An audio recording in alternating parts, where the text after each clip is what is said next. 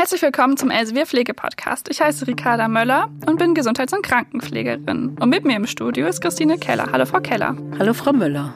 Frau Keller ist Lehrerin für Pflegeberufe und hat unter anderem auch am Pflege heute mitgearbeitet. Schön, dass Sie heute da sind. Ich freue mich auch.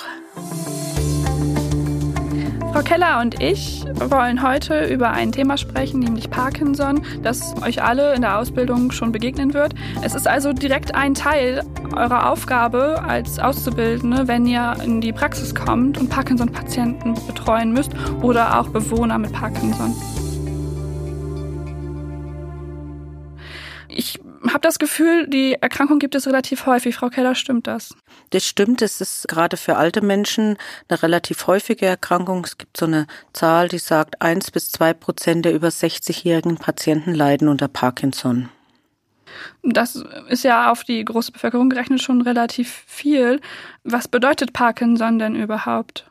Der Parkinson oder das Parkinson-Syndrom oder auch der Morbus Parkinson ist eine Erkrankung des zentralen Nervensystems, erstmal ganz allgemein. Und was passiert da im Körper? Im Gehirn gibt es äh, spezialisierte Zellen, die den Botenstoff Dopamin bilden. Und Dopamin ist ein Überträger oder ein Signalstoff im zentralen Nervensystem im Bereich Bewegung. Jetzt habe ich noch nicht so ganz genau verstanden, was da im Körper passiert. Was macht dann dieser Signal- oder Botenstoff? Dass einfach Nervenimpulse weitergeleitet werden von einer Nervenzelle zum anderen. Dafür äh, braucht es einfach diese Botenstoffe oder diese Signalstoffe und man kennt äh, zum Beispiel das Adrenalin, das ist relativ bekannt und Dopamin ist ein ähnlicher äh, Botenstoff, den es eben braucht für die Bewegungsfähigkeit. Ah, okay, also ist schon wieder ein Symptom, die Bewegungsfähigkeit. Was sind denn die genauen Symptome? Was bedeutet das jetzt für die mhm. Bewegung? Wenn wir sagen, äh, Dopamin unterstützt die Bewegung, dann wird auch klar, dass ein Dopaminmangel genau das Gegenteil bewirkt. Und das ist so eins der Hauptsymptome, die Bewegung wird eingeschränkter sein, der Mensch wird bewegungsarm. Das kenne ich sehr gut von meiner Mutter, die an Parkinson schon seit vielen Jahren erkrankt ist, bestimmt schon 15 Jahre. Und da haben wir im Lauf der Zeit äh, beobachten können, wie die Bewegungsfähigkeit immer weniger wurde. Das zeigt sich an weniger Mimik, an weniger Gestik. Wenn sie läuft, schwingen die Arme nicht mit. Also konnten Sie bei Ihrer Mutter von vornherein, von heute auf morgen sehen, oh, die hat keine Mimik mehr, die bewegt sich nicht mehr oder wie läuft das ab? Nee, das ist ein ganz schleichender Prozess und man hat irgendwann dann das Gefühl, irgendwas passt nicht mehr oder irgendwas verändert sich. Das habe ich sicher als Krankenschwester früher beobachtet als zum Beispiel der Rest der Familie. Jetzt ist es natürlich sehr deutlich zu dieser Bewegungsarmut kommt noch hinzu, dass sich das auch über eine leise und verwaschene Sprache zeigt. Wir haben sie dann immer weniger verstanden. Dann fiel auf, wenn sie was unterschreiben musste, dass ihre Schrift immer kleiner und kritzeliger wurde. Das ist relativ typisch. Und oft entsteht auch so eine Steifheit der Muskulatur. Also wenn man sagt, beweg dir mal deinen Arm durch, dann merkt man, dass dann relativ hoher Muskeltonus dagegen hält. Der Krankheitsverlauf ist also eher schleppend. Wenn Sie erzählen, es fing irgendwie ganz schleichend an, da war irgendwas und im Endeffekt geht es dann hinüber bis zur völligen Bewegungsarmut. Also es hat auch Auswirkungen auf die Mimik, wie Sie gesagt haben, auch aufs Schlucken. Schlucken ist ein Phänomen, das ja auch mit Bewegung zu tun hat. Das kommt dann irgendwann dazu. Was noch recht typisch ist, sind auch so vegetative Symptome. Manche Patienten haben ein sehr glänzendes, salbenartiges Gesicht, schwitzen auch leichter oder häufiger. Das haben wir auch beobachtet, dass sie doch vermehrt schwitzt und das hat sich dann auch über den Körpergeruch unter Umständen gezeigt. Und durchaus nicht selten bei diesem Morbus Parkinson ist auch, dass sich kognitive Fähigkeiten verändern, dass demenzähnliche Symptome dazukommen. Und das fällt inzwischen nach 15 Jahren Parkinson doch deutlich auf, dass sie Merk- und Gedächtnisstörungen hat. Also sehr klassisch, wie man es auch beim Alzheimer-Demenzpatienten kennt. Ist das denn die typische Verlaufsform? Also ist das immer so, dass man das erst so schleichend wahrnimmt und dann kommt es über die Jahre oder gibt es da verschiedene Verlaufsformen? Das ist die typische Verlaufsform bei dem sogenannten idiopathischen Parkinson. Das ist der Parkinson, der keine erkennbare Ursache hat. Man weiß bis heute nicht, warum diese Zellen, die das Dopamin bilden, plötzlich zugrunde gehen. Es gibt aber auch Parkinson-Syndrome oder Symptome, zum Beispiel im Rahmen von Gehirnentzündungen oder von Schädelhirntraumata, wenn sie häufiger sind. Man weiß das von Boxern zum Beispiel. Muhammad Ali hatte ja auch. Ein Parkinson ist äh, sicher auch daran dann mit verstorben und da ist die Idee, dass er einfach durch die häufigen Schläge auf den Kopf, dass das unterstützend war oder dass das das gefördert hat. Also gibt es Risikogruppen, die zu dieser Erkrankung neigen? Das Alter ist einfach ein Risikofaktor und dann eben ja Menschen, die häufig auch ja Schläge auf den Kopf bekommen. Ich glaube, das sind einfach auch nur die Boxer, sonst mhm. sollte das ja nicht passieren. Wenn man diese Erkrankung dann hat, muss man mit Folgeschäden rechnen. Also gibt es irgendwie Auswirkungen? Die Folgen entstehen einfach durch die zunehmende Immobilität und auch durch den Selbstständigkeitsverlust. Also was sehr, sehr früh schon war, ist durch dieses tippelige Gehen, durch diese schlurfigen Schritte ist sie tatsächlich häufiger gestürzt, gerade auch wenn die Schuhe nicht ideal waren. Also das ist so ein Risiko und inzwischen ist sie doch so weit auch pflegebedürftig, dass natürlich eine Dekubitus-Gefahr hinzukommt, der Verlust von Selbstständigkeit, natürlich auch eine Aspirationsgefahr, wenn die Schluckstörung einfach stärker wird. Ich merke auch, dass sie schlechter abhusten kann und, und sie leichter verschleimt ist und, und das Sekret einfach nicht nach außen bekommt. Das wären mal so ganz typische Folgen. Jetzt muss ich als Pflegende natürlich darauf achten, dass diese Folgen bestmöglich nicht entstehen, also kein Dekubitus passiert oder sie sich nicht verschlucken. Was kann ich als Erstmaßnahme machen? Also wie, wie läuft das ab? Erstmaßnahmen gibt's äh, natürlich nicht, weil es nichts ist, was ganz akut kommt. Wenn ich diesen ohne erkennbare Ursachen Parkinson habe, dann ist das was sehr Schleichendes. Es gibt Medikamente, die verabreicht werden. Das sind Medikamente, die den Dopaminmangel beheben wollen durch verschiedene Wirkweisen. Der bekannteste und häufig eingesetzteste Wirkstoff ist das L-Dopa. Das bekommt meine Mutter auch und da beobachtet man, dass der tatsächlich auch eine Gewöhnung eintritt an diesen Wirkstoff und man muss ihn nach und nach auch höher dosieren. Gibt es denn da irgendwelche Dinge, die ich beachten muss, wenn ich diese Medikamente gebe? Das Wichtigste bei L-Dopa ist, dass man es unabhängig von Mahlzeiten geben muss, weil sich der Wirkstoff an das Nahrungseiweiß bindet. Also eine halbe Stunde bis eine Stunde vor den Mahlzeiten oder anderthalb Stunden nach den Mahlzeiten. Und das war immer wieder, auch wenn sie im Krankenhaus war, oder in der Reha-Einrichtung immer wieder ganz wichtig, dass ich das betont habe, ihr müsst es unabhängig geben, sonst haben wir keine ausreichende Wirkung. Warum ist es wichtig, dass Parkinson-Patienten zu regelmäßigen Zeiten ihre Medikamente bekommen? Das ist wirklich ein ganz entscheidender Aspekt. Es geht nämlich darum, dass ein möglichst gleichmäßiger Wirkstoffspiegel im Blut ist. Und dafür ist es wichtig, dass man die zu festen Zeiten gibt. Ich kann jetzt nur sagen, wie es bei meiner Mutter ist. Da gibt's viermal am Tag äh, die Medikamente, also morgens schon sehr früh um halb sieben und das letzte wird abends um 22 Uhr gegeben und man will damit wirklich einen sehr kontinuierlichen und gleichen Wirkstoffspiegel haben. Und warum ist dieser kontinuierliche Spiegel bei diesem Botenstoff so wichtig? Es soll ja das Dopamin unterstützen, das zu wenig gebildet wird und es wird permanent für die Bewegung gebraucht und je kontinuierlicher der Spiegel ist, umso besser wird die Bewegungsfähigkeit beim Patienten sein. Hat Ihre Mutter Schluckstörungen? Ja, diskrete Schluckstörung. Also sie hat noch eine orale Nahrungszufuhr, aber die Speisen müssen weich sein. Flüssigkeiten sind inzwischen schwieriger geworden. Und wie geben Sie dann die Tabletten? Die müssen ja extrem groß sein. Nee, sind sie nicht. Das sind relativ kleine Tabletten und die schluckt sie unkompliziert momentan noch. Darf man die denn mörsern? Die darf man mörsern. Okay, das heißt, ich kann die auch über einen Zugang über die Bauchdecke mhm. geben okay, jetzt bin ich als Schüler auf Station und soll das Medikament verabreichen. Die Person hat eine Schluckstörung. Wie mache ich das dann? Also wie handle ich das am besten? Gibt es da Tipps? Der Klassiker ist ja dann, dass man Tabletten gerne mit ein bisschen Joghurt gibt oder mit einem Brei oder einem Kompott. Und das darf eben da nicht sein. Es muss unabhängig, es muss deutlich unabhängig von Mahlzeiten gegeben werden, dass dieser Wirkstoff auch wirklich wirken kann.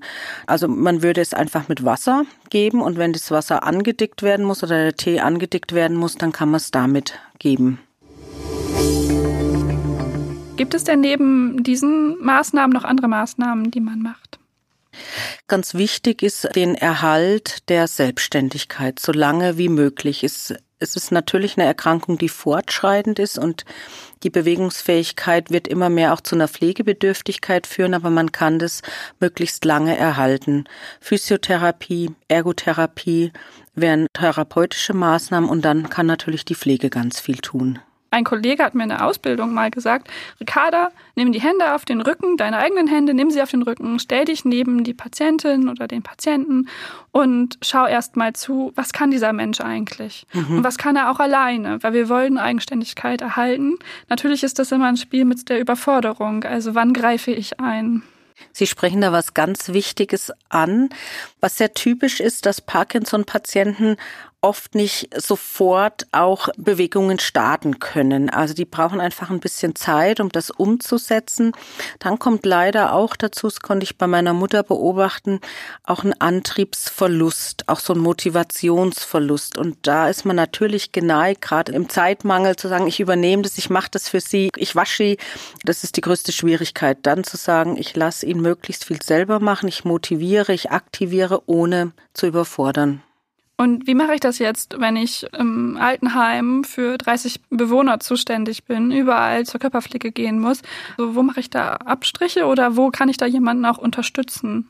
Was Parkinson-Patienten gar nicht brauchen können, ist Stress. Also dieses schnell, schnell machen geht gar nicht. Und da muss man überlegen, wo gibt es im Tagesablauf auch Zeit. Es äh, muss ja nicht sein, dass alle um halb neun zum Frühstück schon gewaschen sind. Ich weiß auch, dass die Medikamente gerade nach der Nacht äh, morgens einfach auch eine gewisse Zeit brauchen, um zu wirken. Und da macht es oft Sinn, eine Körperpflege später auf den Vormittag zu verlegen, wenn vielleicht auch die große Action schon auf Station durch ist. Also ganz praktisch, wenn ich jemanden im Altenheim habe oder auch einen Parkinson-Patienten im Krankenhaus habe, dann gebe ich die Medikamente, lasse sie wirken und mache in der Zeit die Körperpflege mit anderen Patienten zum Beispiel am Morgen und fange dann nachmittags oder mittags mit denen an, sich zu waschen. Genau. Als meine Mutter zu Hause lebte, kam dann der ambulante Pflegedienst und da war einfach halb zehn abgemacht, dass die kommen, einmal, dass das Medikament wirken kann und meine Mutter war eher auch in ihrer Rentenzeit eine Langschläferin. Was für weitere Maßnahmen gibt es denn noch im Umgang mit Parkinson-Patienten und Bewohnern? Die Sturzgefahr ist relativ hoch bei diesen Patienten, eben weil es ja typisch dieser kleinschrittige, schlurfige oder tippelige Schritt ist. Und da muss man natürlich Sorge tragen, dass die Menschen gute Schuhe anhaben, dass keine Stolperfallen sind. Also ich habe zuerst mal die Teppiche daheim weggeräumt, dass sie da auch eben nicht drüber stolpert. Äh, Schwellen müssen irgendwie ausgeglichen werden, weil eben dieses deutliche Beineheben eine Schwierigkeit macht. Natürlich Mobilisationshilfen jeglicher Art, das muss man ausprobieren. Nun ist das ja alles sehr auf den Bewegungsapparat bezogen und auch auf äh, grobe Motorik. Gibt es da vielleicht auch noch Maßnahmen bei der Feinmotorik?